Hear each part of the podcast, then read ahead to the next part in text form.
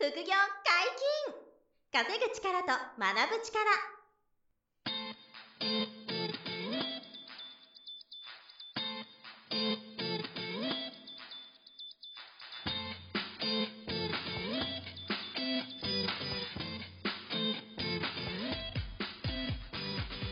この番組は稼げるようになりたいを叶える副業アカデミーの提供でお送りいたします。副業アカデミーはあなたが副業で稼げる状態になることにコミットしたスクール初級コースから上級コースまでさまざまなジャンルの副業ノウハウを学んでいただけます詳しくは副業アカデミーで検索くださいこんにちは、小林正宏です。山本博史です。よろしくおはい、願いします。よろしくお願いします。本日は何のお話でしょうか？はい、えー、今回は、はい。えー自分にしかできない仕事の見つけ方っていう話ですね。はいこれは、あの、知りたい方がね、多いんじゃないかなと思めちゃくちゃ多いんじゃないですか。うんですねはい。でこれは、あの、とある、この間、あの、カフェに行って、はい。はい、そこでですね、はい聞けた話でもあるんですよ。横の話を聞き、盗み見にしてた。あ、あ、ごめんなさい、じゃなくて、その横の人の話じゃなくて、そのカフェのオーナー、あー、なるほど。そう、とお話をしてる話で、はいで、その人結構今有名な方というか、実は本出してて、はい。あの、赤澤さんっていう方なんですけど。はい。えっと、コーヒー文明っていうお店なんで、はいあの、横浜にあるので、よければ皆さんぜひ行ってみてほしいんですけど、はい。えっと、僕がいつもお世話になっている、その、本とかを一緒に作ってる、あの、構成作家の方の紹介で、はい。そのカフェのオーナーに、えー会って、コはいーヒーいただきに行ったり、対談したりしたんですけど、はいはいで、その方のお話とか、その方の本に、このね、えっ、と、自分にこう合う仕事、自分にしかできない仕事の見つけ方っていうのが、こう書いてあって、お話もしてくれて、はい。確かに、と思って、うんまあ自分がそれをね、もうやってたんですよ。僕はい。がはい。だから答え合わせみたいになっちゃったんで、うんそれをね、皆さんにちょっと今日共有しようかなと。思ってます。はい。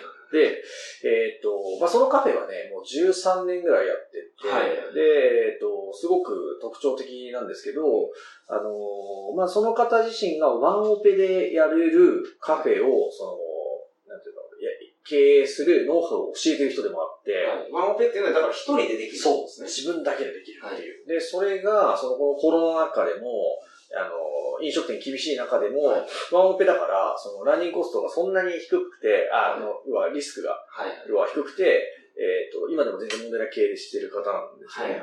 で、その方が言ってたことが何かっていうと、えっと、自分の人生で1万時間以上投下したものが3つあれば、うん自分にしかできない仕事が見つかって、おー100万人に1人の人材になれるって言ったんですよ。なるほど。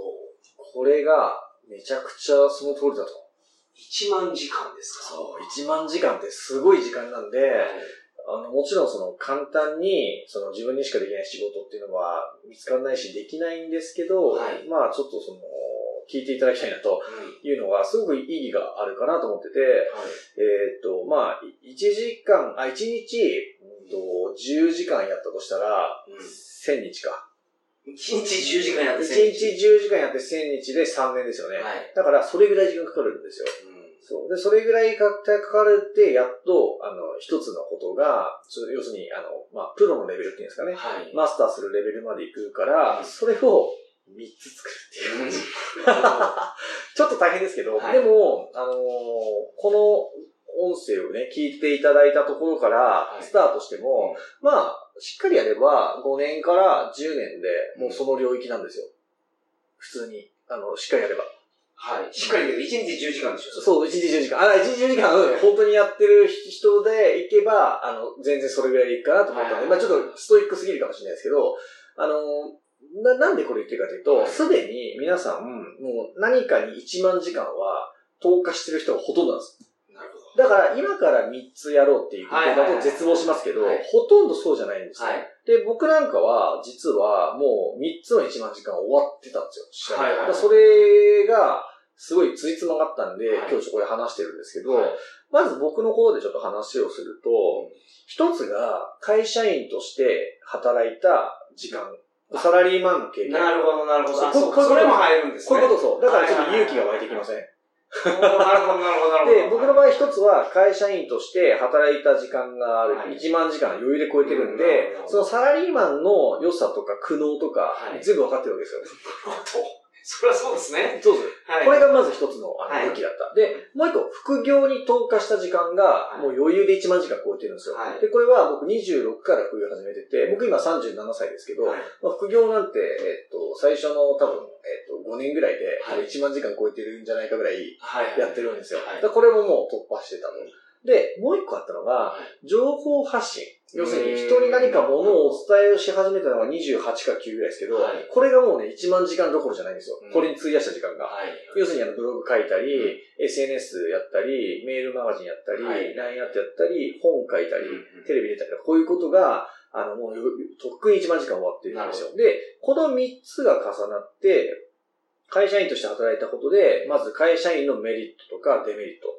良さとか苦しさが分かったと。うんで、30種類以上かな、の副業を、あの、実践してきた、挑戦してきたことで、もう副業についてかなり詳しくはい。なったし、あの、自分の実績も積み上がったと。うんで、えっ、と、メルマガとか本とか、メディアに出るとかっていう、この情報発信を、えー継続し続けたことで、その副業とか、資産形成とか、まあ、キャリアアップとかをたくさんの方に情報を届けられるようになったんですよ。なるほど。で、この3つの掛け算で、うん日本初の副業専門学校確かに。ができたんですよ。確かに。だからもうこれ、本当にその通りだと思って、はい中澤さんに教えてもらって、自分がそれやってたから、あ、はい本当だと思って、超すげえと思ったんんですよ。はい。で、えっ、と、まあ、さっきも言いましたけど、誰もが必ず1万時間費やしてきた得意なこと、好きなことは、基本的に一つ多分あることが多いんですって。はい。で、もうちょっと言うと、1万時間まで行ってなくても、3000時間、5000時間ありませんかと。こういうものでも、もはやいいって言ってました。なるほど。あの、理想は1万時間3つだけど、はいまあ3000時間、5000時間、費やしてきて得意なものとか、人に何かこう教えてあげられるもの、情報共有してあげられるもの、役に立てるものがはいありませんかと。で、それを3つ構築することで、うんあなたにしかできない仕事が、あの、見つかりますと。で、それが100万人に1人の、あの、その、価値。になると。はい。だからそのワンオペのカフェのオーナーも、あの、その自分のその、えっ、と、放送作家みたいな経験をされてるんですよ。はいでその経験と、えーカフェの経験と、はいあと音楽をね、ものすごいやってる方で、で、この3つが重なって、はい。今のコーヒー文明っていうお店が、ああの、あって、で、そそこで音楽は、上にね、演奏するスタジオがついてるんですよ。あ、すごっ。このカフェ。だからあ僕も趣味でギターを弾くんで、理想的な幸せのお店だなと思って。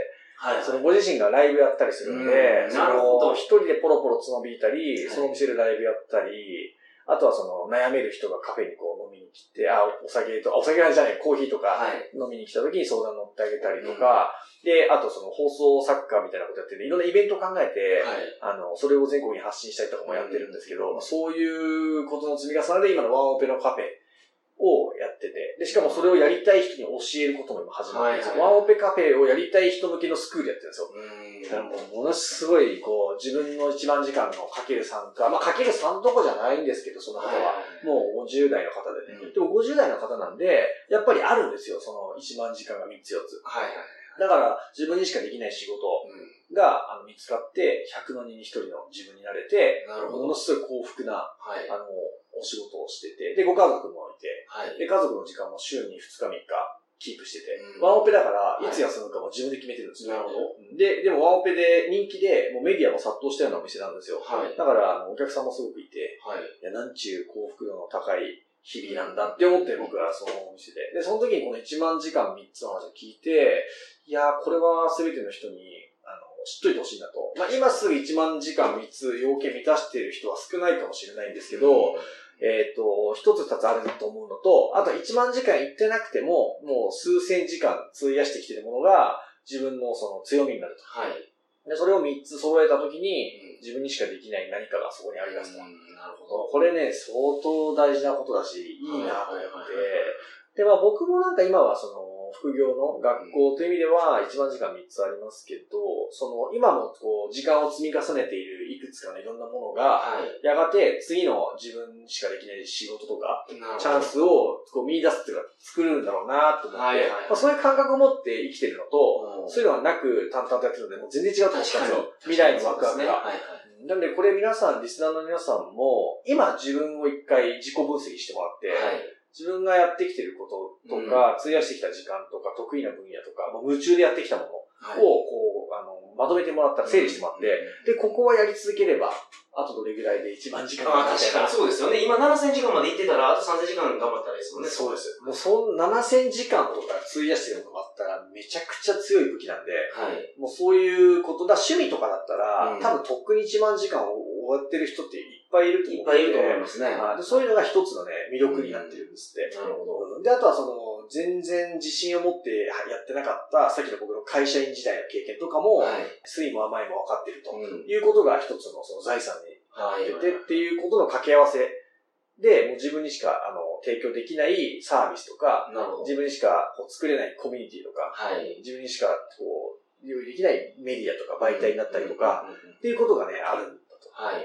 で、これはすごく、あの、素晴らしい。まあ素敵なことだし、うんワクワクもあるし、はい。とはいえ、まあ簡単なことでもないから、のまあそうですよねそうそう、今すぐ達成できなくても、はいその未来に向けて、これをも考えて、うんえー歩んでいけば、あの、いいんじゃないかな、はいというふうに思ったんですよね。だから山本さんのちょっとフィ今度教えてほしいんですよ。整理してもらって。これは1万時間いってましたみたいな。筋トレは1万時間どころじゃなかったみたいな 筋トレってでも1回が短いからね。そうですねだからそのトレーニングしてトレーニングの勉強してることそうそうそうそう。ですよねト。レーニングの勉強してたりとか、そう、そういうことすべて含めたら1万時間超えてましたとかっていうのは、はいまあ、というかもう、トレーニングがビジネスになっちゃってるから、まあそうですよね山本さんにしては、もうそれは通過してるんでね、なんとも言えないですけど、まあそういうことが一人一人にあの当てはめると、それぞれ十人十色のはい。いろんな価値が出てくるという話があったんでね、それをちょっと今回は皆さんに共有したかったっていうところなんですよ。これはけど、自分の好きなことが自分の仕事になりうる。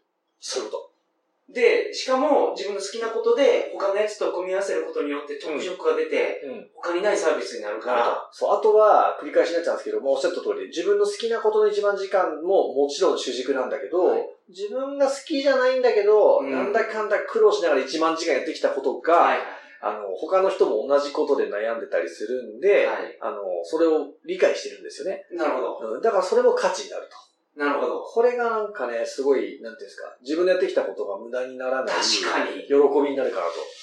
そうですね。うん。1万時間費やしてることって、好きでも嫌いでも、めちゃくちゃその人のその資産うん。に、知識に、価値になってるっていうことなんですよ。これがね、僕は会社員時代の経験っていうのは、やっぱりあの、なんていうんですか、あの、僕のですよ、僕の経験上、その苦しいこととか悩みが多かったんですよ。はい会社員時代の不自由さが。はいだから、それを終えるために頑張ってきたんですけど、うん今や、サラリーマンの経験がなかったら、うんその副業アカデミーなんてできなかったなと思うんですよ。はいはい。要するに、あの、そういう悩みを解決するためのスクールでもあるから。ああ、なるほど。そう。だから、価値がある。はいあ自分の20代の会社員経験9年間ぐらい働いてて、まあ31まで働いてたんで、9年間全然無駄じゃなかったんだなーってうんなるほど。思うし、まあはいサラリーマンじゃなければ副業なんていう概念がなないわけで、いきまあなり自営業だったら副業にしてないですからね。はいはいだから、やっぱサラリーマンの経験があるから副業でやって、で、副業も1万時間やって、はい。で、だからその副業アカデミーっていうのが繋がってきたんだななんて思うと、